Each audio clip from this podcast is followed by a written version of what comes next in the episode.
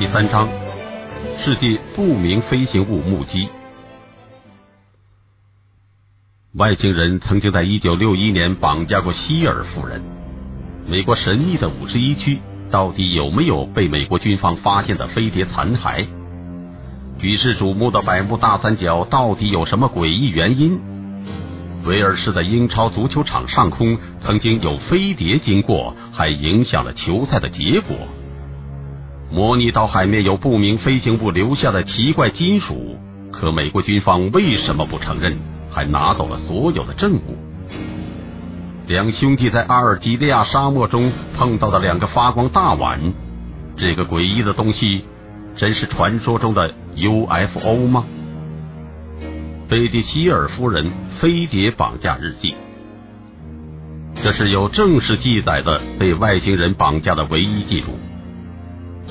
吉尔夫妇被带到了飞碟上，接受了很多的实验，还随着飞碟上了太空，看到了很多平时看不到的东西。为什么外星人要这么做？他们调查地球是要了解地球，还是要侵入地球呢？一九六一年九月十九日深夜，一对年轻夫妇正在开车驶向他们在新罕布尔什州波斯马斯市的家。他们刚刚在加拿大度完假，现在正是秋天，月亮又高又亮，照的公路上一片银白色。公路上来往车辆很少，也非常寂静。丈夫巴尼希尔踩足了油门疾驶，坐在副驾驶的太太贝蒂。则出神的欣赏着车窗外飞驰的风景。巴尼希尔是一名邮局的职员，而妻子贝蒂从事社会工作。他们是一对极为平凡的夫妻。当他们把汽车开到兰开斯特南部时，贝蒂坐在车里，忽然看到天空中有一个闪闪发亮的亮点。开始他还以为只是一颗比较漂亮的星星。可这个光点开始渐渐变换位置，而且好像还在逐渐接电贝蒂。贝蒂心想，可能是人造卫星，就问丈夫：“那到底是什么？”巴尼希尔朝着妻子指的方向看了看，就说：“是一颗星星，或者是人造卫星吧。”就在两人交谈的这段时间里，这个光点又增强了，而且光芒还在逐渐靠近。贝蒂不仅叫出声来：“巴尼，你看，那可能是人造卫星吗？你真的认为那是卫星？”就在这时，那个光点已不再是一个小小的光点，而变成了很大的飞行物。虽然远在大气层，但用肉眼也清晰可见。贝蒂，那可能是一架飞机吧？也许他要去加拿大。巴尼看着这个渐渐变亮变大的光点。故意安慰着妻子，可他自己其实也在怀疑，这个居然能随意改变飞行方向和形状的东西，难道真是客机？这时大约是晚上十一点多钟，他们看到了卡能山就在西面方向，就将汽车停在了一个空地上暂时休息。然后两个人再次看着这个发光体，附近一辆车都没没有。两个人在深山野外停留。不安的情绪开始扩散。巴尼和贝蒂用望远镜观察着这个逐渐变大的光点。巴尼对贝蒂说：“那只是一架直升机。”当然，那是他的谎话，只是为了不想让妻子害怕。此时，那个发光体开始从高空往下降落，在降到离地面三十多米处时，就停在空中不动了。这个发光体外表呈圆形。还有两排像窗户似的东西排列在表面。它虽然全身发亮，却又能在空中保持悬浮。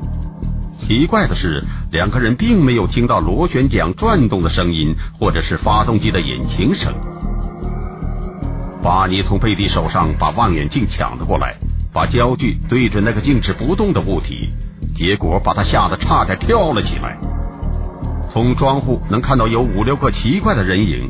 而这些人影竟然也正在盯着他们两个看，巴尼感到有些不寒而栗，恐惧感油然而生。他连忙抓住了贝蒂的手，一溜烟的跑回了汽车，在毫无人烟的深夜公路上加大油门逃命。过了不久，在飞驰的汽车后面传来怪异而又有规律的声音。那什么声音？巴尼问贝蒂说。贝蒂害怕的回答：“我不知道啊。”他刚说完，两个人突然觉得非常疲劳，一阵虚脱，睡意也开始袭来，之后就都失去了知觉。当有规律的怪异声音再次响起时，两个人才慢慢的恢复了意识。巴尼觉得自己就像什么事也没有发生过似的，他手握着方向盘，贝蒂坐在副驾驶，仍然在看着外面的风景。汽车发出单调的引擎声，继续朝南边的公路开去。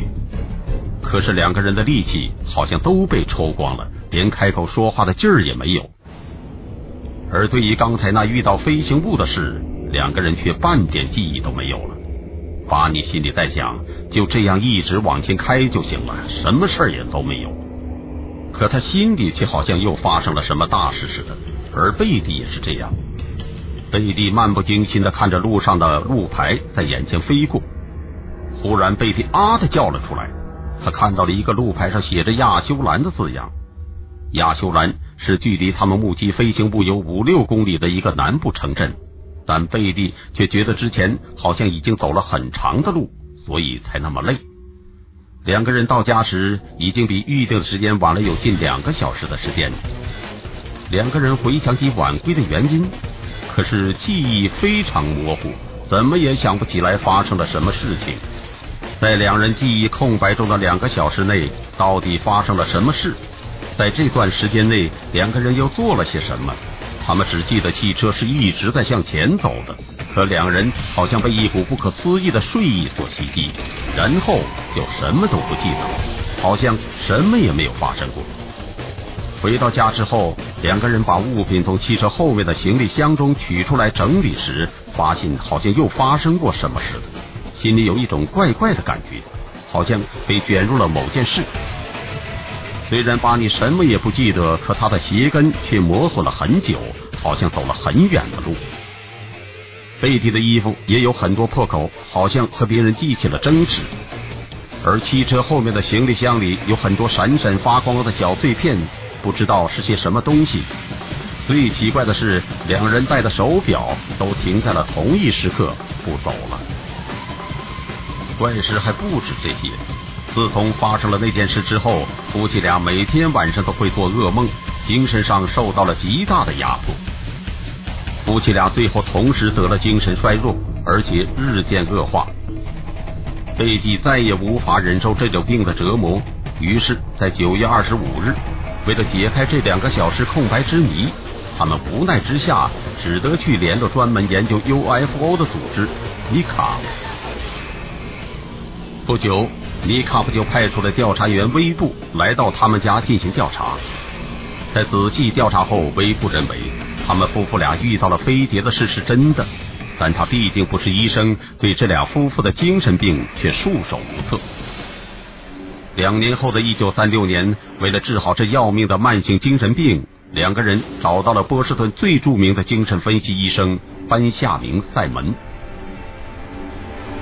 班夏门·塞门博士听完两个人的叙述后，判断他们的神经衰弱的原因就是在那两个小时的空白记忆。于是，他决定给夫妇二人实行返回记忆催眠治疗，也就是逆行催眠。所谓逆行催眠。就是能让人把丧失的记忆找回来，也就是毫无意识的那个部分，能让人记起当时所发生的事情。这种催眠法曾经让一个人想起了前世的记忆，非常神奇。但用在遇见外星人这种事上还是头一遭。治疗总共有三次，随着治疗过程的推进，贝蒂夫妻俩的记忆逐渐开始清晰起来，他们终于把所有的事情都想了起来，而且历历在目。以下就是他们夫妻的叙述。当时有好几个黑影站在汽车前面，他们身材矮小，看起来倒是很像人类，只是头部和人类的脑袋差别很大。他们都没有头发，在脑袋两侧还和有一个像耳朵洞似的小洞。他们的侧脸扁平，鼻子和嘴都没有什么轮廓和线条突出，但眼睛却大得出奇。鼻子又小的不成比例，而且眼角上扬直到耳根，表情看起来很不友善。他们的身上穿着像黑色细袍似的衣服，把手放在车门上，就丝毫不费力气的把车门打开，接着再把他们两个人拖出汽车，朝那个圆盘形状的不明物体走去。这些外星人到底有什么目的，谁也不知道。那些人把巴尼和贝蒂分开，分别研究他们两个人的身体。贝蒂详细描述了外星人对他进行身体检查的经过。他们先是让贝蒂坐在一把形状奇怪的椅子上，然后就像那颗医生一样，用一束诡异的光照他们的眼睛，再把他们的嘴弄开，仔细看他的牙齿和喉咙。在观察过贝蒂的耳朵之后，外星人又用像棉花棒似的东西去掏他的耳朵，再把他挖出来的东西放在一张玻璃纸上，再收进墙壁里的一个空间中。他们还抚摸了贝蒂的头发，又拔下了两根并收走。贝蒂的脚趾甲也被剪下了一些。然后外星人又将他的衣服和鞋都脱了下来，再强迫他躺在房间中间的一张金属台上。外星人拿出很多像金属长针似的东西，在贝蒂的脖子、手腕、膝盖和脚等处用针来扎，然后再用一根特别长的针刺进他的肚脐中。贝蒂痛彻心扉的大叫。有一个像是首领似的人伸出细长的手，蒙在了贝蒂的眼睛上，动了几下，贝蒂马上就感觉一点也不痛了。而巴尼那边的腹部被安放了一个形状很奇怪的装饰。这个东西安上去之后，巴尼的腹部下方就长出了像油一样的东西，外星人只好动手术把它给割掉。这些绑架者在检查和研究过希尔夫妇的身体之后，他们又伸出了手，就把贝蒂的嘴巴强行打开，还要拔掉他的牙齿。虽然外星人从来没有说过任何语言，但这些行为都是贝蒂通过心灵感应得知的。他们在疑惑，为什么巴尼的牙齿能拔掉，但你的却不行呢？贝蒂只好用心灵感应对他们说：“巴尼的牙齿是义齿，所以能容易拔掉。”然后他又费了很大的力气解释什么叫一指，而且巴尼的皮肤是褐色，而贝蒂的却是白色。除了这些身体检查之外，外星人还让贝蒂看过很多的天体图。事后，贝蒂回忆道：“那是一些细长形状的天体图，有很多的小圆点，细小的像针尖；而其他的圆点则像硬币那么大，分布了整整一大片。其中有两个像太阳那么大，最大的那个还有很多的分支线，线条的方向朝向旁边那个比较小的太阳。那些外星人说，粗线条代表贸易路线。”而其他的线条则是较少往来的交易线，而虚线是探险队的行动路线。在那之后，两个人好像被施了某种抹掉记忆似的，之后就又被带出了飞行物，塞回了汽车。班夏明·塞门博士分别让处在被催眠状态的夫妻两人画出那些外星人的模样。塞门博士对他们画出的完全相同的外星人长相图而大为一惊。随后，博士又要求贝蒂画出天体图。治疗的结果很满意，两人终于对丧失记忆的那两小时理出了头绪，也把长久以来困扰自己的精神衰弱彻底摆脱了。希尔夫妇绑架案的揭露者之一。普利策奖得主兼天文学家卡尔·沙加声称，他们的故事是现代人类首个被外星人绑架的故事。沙加又说，在一九七五年前被外星人绑架并被带到外星人飞船的事件几乎没有。而世界上首个被外星人绑架的女子希尔，原本对这类事件也持怀疑态度。他还嘲讽那些自称见过外星人的人们很愚蠢。但是后来，希尔却经常说：“别害怕，那些外星人不会伤害地球的，因为如果他们想征服地球，他们早就开始了。”也许希尔夫妇说的对，外星人就算真绑架了他们，恐怕也没有敌意，否则，以外星人先进的文明，地球人还能够安安稳稳的活到今天吗？